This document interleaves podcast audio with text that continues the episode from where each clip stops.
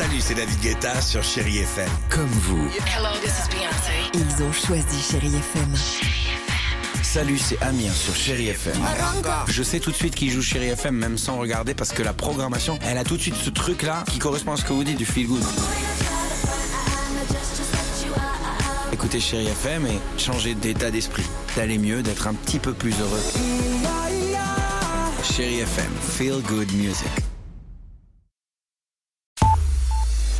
Nicolas Bourmoin, bonjour. Bonjour Stéphane, bonjour à tous. La météo a tourné à la pluie cette nuit dans le nord-ouest et ça va continuer aujourd'hui. Avec cette perturbation qui gagnera même l'Alsace cet après-midi en passant par la région parisienne, ailleurs de larges éclaircies et même un soleil généreux près de la Méditerranée où il fait chaud, 30 degrés à Montpellier, 28 en Corse, 24 à Reims et à Paris, 25 à Angoulême et à Auxerre.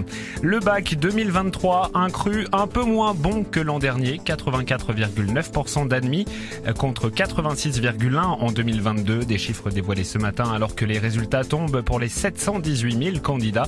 Ils sont déjà disponibles dans l'Académie Aix-Marseille. Ce sera à 9h pour Nantes, Poitiers, Limoges, 10h pour Versailles et Paris.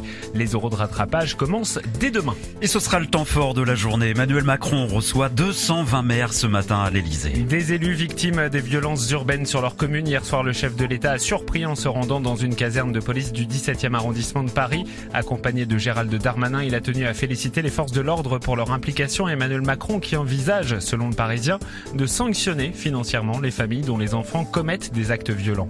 Sur le terrain, cette nuit, le retour au calme s'est confirmé. Seulement 72 interpellations, dont 24 en proche banlieue parisienne. 45 000 policiers et gendarmes toujours mobilisés. Évidemment, on a tous en tête hein, ces images de voitures brûlées, de commerces pillés, de mairies saccagées. L'heure est donc au bilan. Alors combien cela va-t-il coûter? Élément de réponse avec Audrey Gibaud. Une facture élevée en région parisienne où il faut prévoir 20 millions d'euros pour les transports. Une quarantaine de bus et tramways ont été saccagés ou brûlés. Mais les estimations s'envolent quand on parle des entreprises. 1 milliard d'euros de dégâts selon le MEDEF.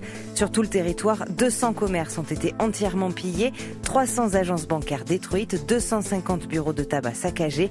Dans son dernier bilan, le ministère de l'Intérieur recensait aussi 5600 véhicules brûlés et un millier de bâtiments dégradés. Et la facture dépasse déjà celle des Gilets jaunes qui avait coûté 249 millions d'euros aux assureurs. L'actualité, c'est aussi cette course contre la montre pour retrouver un détenu dangereux au nord d'Angers. Un homme de 42 ans au profil très inquiétant qui a profité d'une permission pour s'évader. Il est en cavale depuis le 20 juin dernier et il aurait déjà tué deux personnes.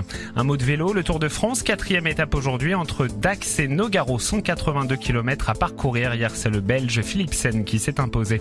Et puis enfin, 4 minutes, pas une de plus. C'est le temps qu'il aura fallu à Lana Del Rey pour remplir l'Olympia. La billetterie pour son concert du 10 juillet a été prise d'assaut hier. 440 000 personnes se sont connectées, de quoi remplir 220 fois la salle et Incroyable. même 6 fois le Stade de Non. France. Rien que ça, rien que ça. Bah, elle aurait dû faire ça directement, réserver un stade de France. Mais. Exactement. Merci.